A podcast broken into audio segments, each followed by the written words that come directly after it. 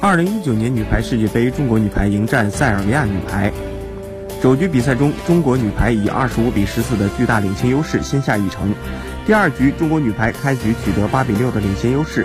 值得关注的是，除了第一局龚翔宇客串二传这个大亮点外，第二局中国女排丁接应、丁霞再度上线。中国女排组织袁心玥快攻被对方防起，不过球的质量不佳，直接过网。再往前的丁霞抓住机会，利用自己的左手优势暴扣一击扣中，中国女排领先进入技术暂停。首局比赛，中国女排开局精气神不足，郎平正是利用这个技术暂停提醒队员。好在中国女排及时调整，为中国女排取胜奠定基础，提前一轮卫冕世界杯冠军。